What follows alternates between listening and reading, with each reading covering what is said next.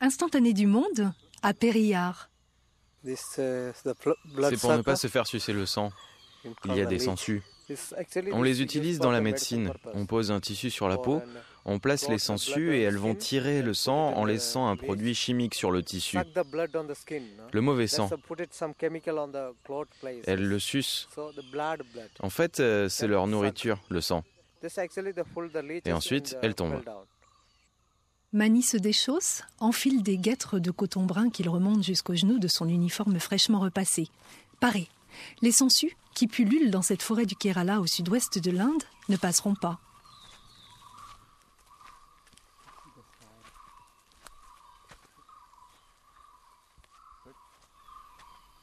Voilà, Mani, c'est ce genre de gars qui sait reconnaître un oiseau par son chant, un animal par la trace de ses pieds, une herbe par l'odeur qu'elle laisse sur les doigts, et peut-être même les millions d'étoiles qui poussent là, au-dessus des arbres monumentaux de la forêt de Périllard.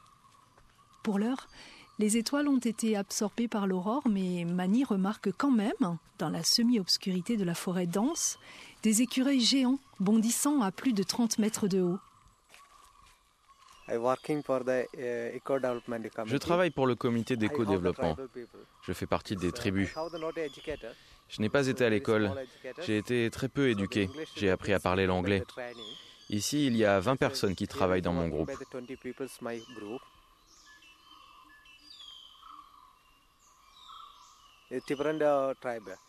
Il y a différentes tribus, les Palianes, les Mananes et les Ouralis. Trois tribus différentes font partie de ce groupe. La plupart travaillent pour la marche dans la nature. C'est une marche de 5 ou 6 kilomètres. On marche autour du lac et dans la forêt. Depuis 15 ans, Mani passe donc sa vie ici, dans les forêts de ses ancêtres. À la faire parcourir aux visiteurs, lui ne tisse que des boucles minuscules en vérité. D'autres guides vous invite à les suivre durant toute la nuit, bravant l'obscurité riche d'une faune effervescente. Guide, pas seulement, gardien aussi d'un sanctuaire, permettant aux curieux de passage de découvrir un environnement auquel ils ne pourraient pas accéder seuls, où ils laisseraient sans doute quelques plumes, voire leur peau, c'est que vous êtes ici, dans une vraie forêt, pas un parc d'attractions, avec de vrais animaux sauvages, de vraies sentes escaladant le relief, sur lesquels vous pouvez certainement vous perdre, vraiment. C'est une forêt tout à fait naturelle. Au total, ça fait 925 km. Le lac est artificiel. Un barrage a été construit en 1895 pas par le gouvernement indien, c'est le gouvernement britannique qui a construit ce barrage. L'eau est utilisée au Tamil Nadu, pas au Kerala. Il y a des tuyaux qui emmènent l'eau pour faire de l'électricité au Tamil Nadu. La forêt est épaisse. Les fûts des arbres s'élèvent en un trait, vaporisant les branches en nombre sur le ciel invisible. Des lianes dégringolent, s'enroulent au sol en piège parfait et repartent à l'assaut des nuées sombres. De la terre monte un parfum d'humus. Sous le pas, les feuilles s'émiettent en dentelles humides. Les troncs tombés pourrissent doucement. Des fleurs rouges sang se fanent aux pieds d'arbres écorces grises. Des champignons coulent des lignes claires dans l'alchimie brune. Des fruits sombres s'écrasent sous la semelle, ajoutant au parfum de terre des bouffées fermentées. Soudain, un marbre gris apparaît entre les troncs, le lac, poudré de brume. Il n'y avait pas d'eau dans cet endroit avant.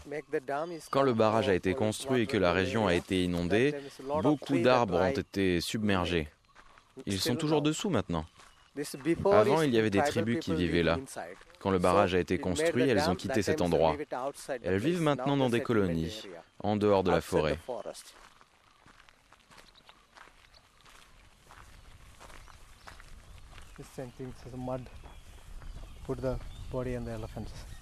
Deux femmes et un homme sont assis sur les berges du lac, les jambes tendues devant eux. Sur les herbes rases alentour sont étendus des carrés de coton blanc.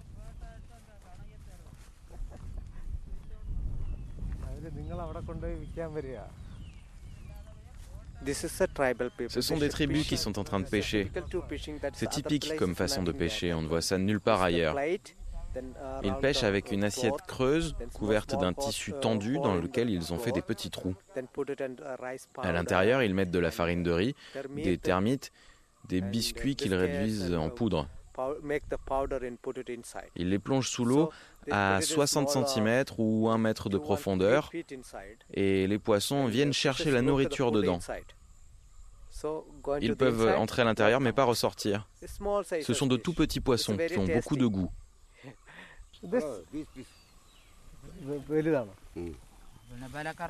Seules les tribus sont autorisées à venir pêcher ici. Ce sont des petits poissons, et voilà de gros poissons. Je l'ai attrapé avec un filet, j'ai un radeau. On va les faire cuire, on a besoin de manger. Dans la forêt, je peux chasser des animaux, mais c'est interdit. Même le cochon sauvage, c'est interdit. Les gardes forestiers me chassent. Ça marche pas ici. Avec les gardes forestiers, on peut rien faire. C'est bon pour la forêt. Maintenant, ce n'est plus possible. Avant, on pouvait récupérer de la viande tuée par des animaux sauvages.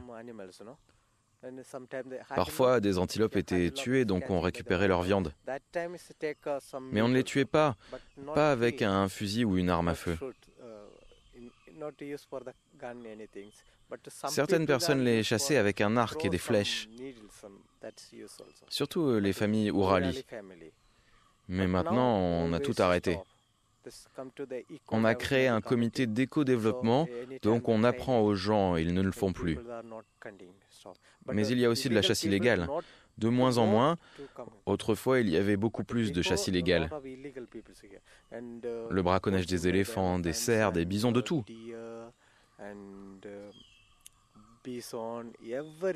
Maintenant, je pense que 99% des braconniers ont arrêté.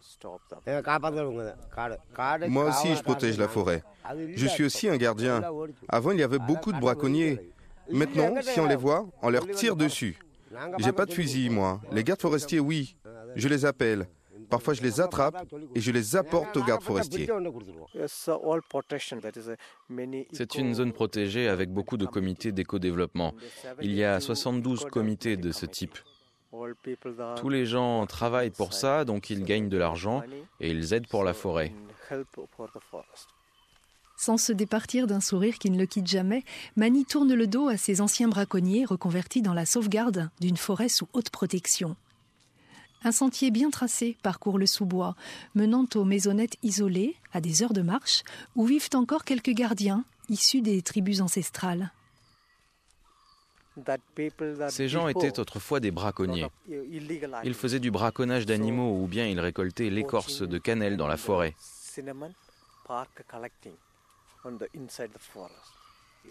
C'est illégal. Il y a d'autres groupes au Tamil Nadu. Ce sont des gens qui braconnaient le bois de santal. Des braconniers de santal ou de bois de rose. Ce sont ces gens-là. Maintenant, ils travaillent dans la réserve de tigres de Periyar.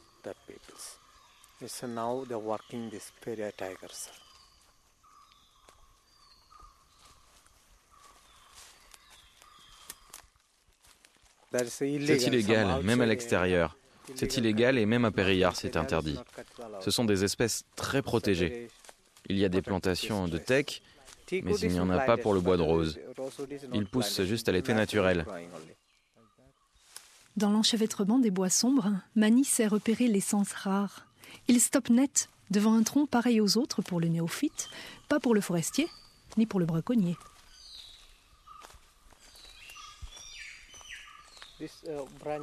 Cette branche-là, c'est du bois très dur. Elle est tombée de l'arbre. C'est pas permis de la ramasser dans cette forêt. Elle est tombée naturellement, elle va rester naturellement au pied de l'arbre. On ne peut pas la ramasser.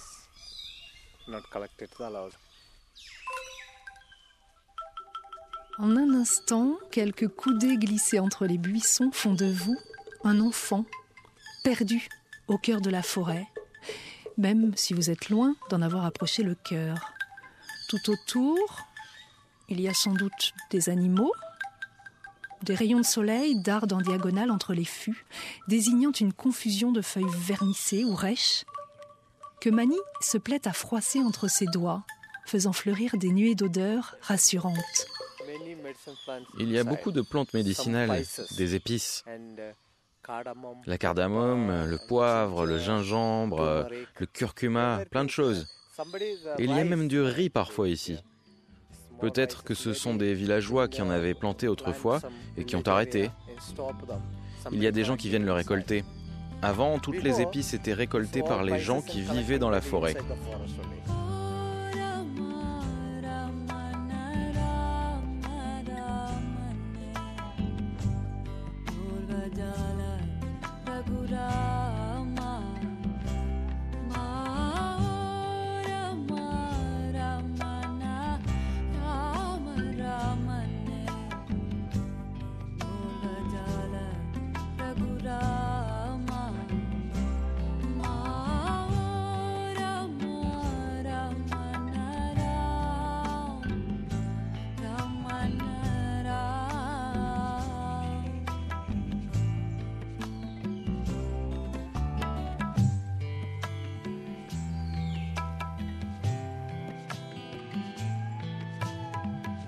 Instantané du monde dans la réserve de Périllard.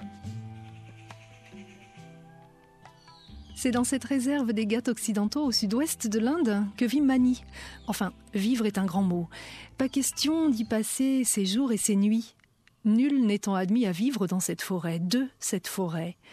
Dans les criques du lac qui vient s'échouer au pied d'arbres majestueux, des pêcheurs, cueilleurs, adivassis, aborigènes, membres de tribus ancestrales, passent eux aussi leur temps. Un œil sur la récolte, l'autre sur les éventuelles infractions, se perpétuant dans ce milieu à la richesse insoupçonnée. Ici poussent les épices et les bois précieux, mais vivent également des animaux tout aussi convoités que redoutés. Il y a des singes, des éléphants, des tigres, des ours, beaucoup d'animaux. Jusqu'à maintenant, il n'y a pas eu d'accident. Si on avait eu un accident, on serait plus là pour en parler. On n'a jamais eu d'accident. Normalement, les animaux ne nous attaquent pas. S'ils nous attaquent, c'est sûr qu'on y passe. Fin de l'histoire. C'est pas dangereux. Mais ici, il y a des animaux dangereux comme les éléphants, les bisons, les ours. Parfois, ils attaquent les humains. Mais le tigre, ce n'est pas un problème. En Inde, il y a un endroit où il y a des tigres mangeurs d'hommes. Pas à Periyar, j'en ai jamais entendu parler. Je vis dans la forêt depuis très longtemps, mais je n'ai jamais entendu parler de ça à Periyar. Parfois, ils attrapent des animaux domestiques, des vaches, des buffles, mais pas des gens. Youssouf, le pêcheur, hausse les épaules en signe de fatalité. Au bord du lac, un petit feu a été allumé. La fumée s'étend sur les eaux encore coiffées de brume. Tout autour, les toiles d'araignées sont nichées dans les herbes rases, étincelant de rosée. Une femme marche dans l'eau claire, tenant sa jupe haut jusqu'aux genoux, troublant à peine la surface lisse des eaux.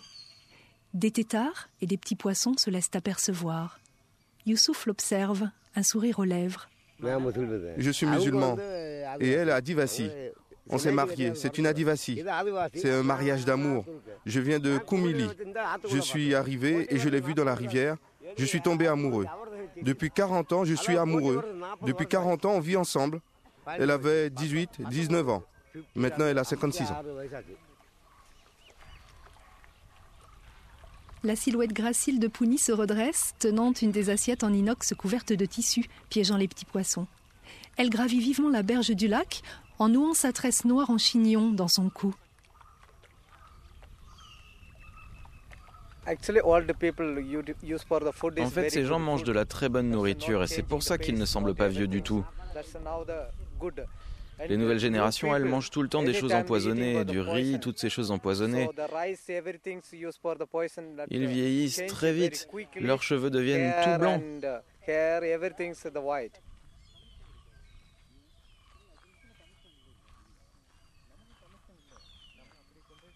En s'éloignant du lac, Mani vous fait remarquer les traces de félins dans la boue encore fraîche. L'homme ne semble pas s'émouvoir de cette présence invisible. Une trentaine de tigres parviennent encore à vivre à Périllard. Au dernier recensement, on a vu qu'ils avaient augmenté. En une seule fois, une tigresse peut avoir 4 euh, ou 5 petits. Les mâles peuvent manger les petits pour contrôler la population. Mais la population est surtout contrôlée par les humains. Ils les tuent. En fait, ça coûte très cher une peau de tigre des eaux. La viande, tout se vend très cher chez un tigre.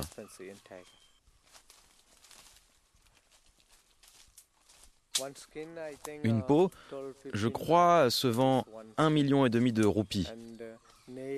Juste une peau. Les griffes, les os, tout est utilisé. Mais on les tue surtout pour la peau. On en fait des manteaux. On s'en sert comme couverture pour mettre sur les lits. La fourrure est très douce et il y a les croyances aussi.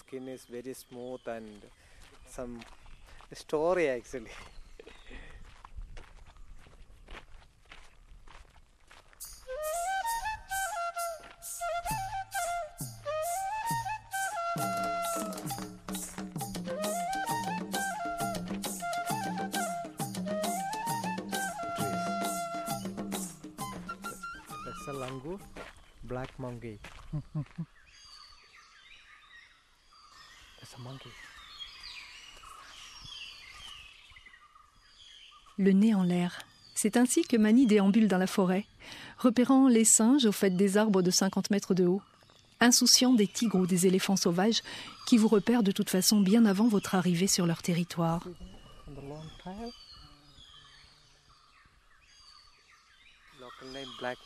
Le nom local, c'est le singe noir. En anglais, on l'appelle le longueur de Nilgiri. C'est une espèce en voie d'extinction, endémique des Ghats occidentaux. Autrefois, on l'utilisait en médecine, contre l'asthme. Plus maintenant. On utilisait sa chair et son sang. On faisait une pâte que les gens mangeaient. Le nez en l'air, repérant aussi les nids de guêpes tigres, vous faisant louvoyer loin des bestioles mortelles, tandis qu'à vos pieds, s'ouvre une quantité de maigres terriers, pas très larges, des sortes de trous de serpents. Il y en a plein de différents. Des cobras, des cobras royaux, des vipères, des serpents de rats, des serpents d'eau, plein d'espèces quoi. Les plus venimeux sont les cobras, les cobras royaux et les vipères. Ils sont très venimeux.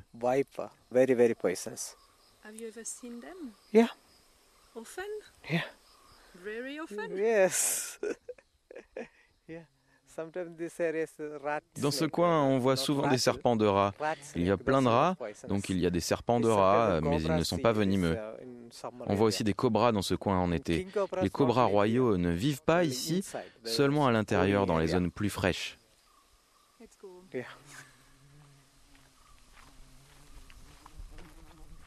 Le vent s'est levé avec les heures du jour. Le lac est débarrassé de ses brumes. Au loin, Youssouf et Pouni cherchent une autre crique pour poursuivre la pêche. Il y a longtemps que les éléphants sauvages sont retournés au fond de la forêt, ne laissant que quelques traces fumantes au bord de l'eau. Mani prend encore le temps de stopper pour prendre une photo et sourire à la beauté du paysage devant lui. J'aime ça. C'est des gens différents, des endroits différents. C'est un bon boulot. J'apprends cette langue petit à petit.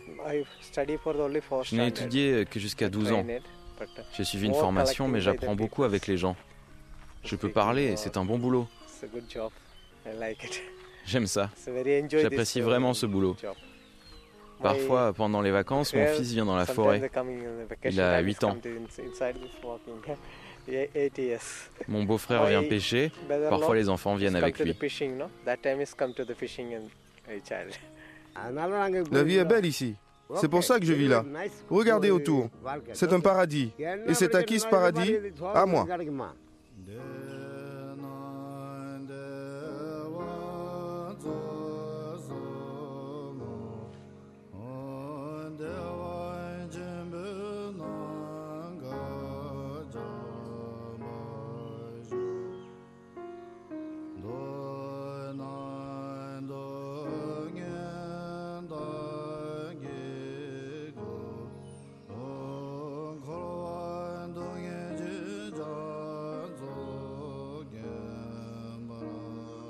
Instantané du monde. Une petite balade avec euh, Anne Bono. Et c'est Diane Conné à la technique qui vous guidait aujourd'hui aux côtés de Mani. Merci Diane. Merci à Mani, Youssouf, Pouni et Johnson Marie-Géry. Merci aussi à Alexandre Lequéré et Edwige Saint-Thomas. Vous voulez réécouter cet instantané? Bah oui. En route, en route sur le blog de l'émission instantdumonde.blogspot.fr.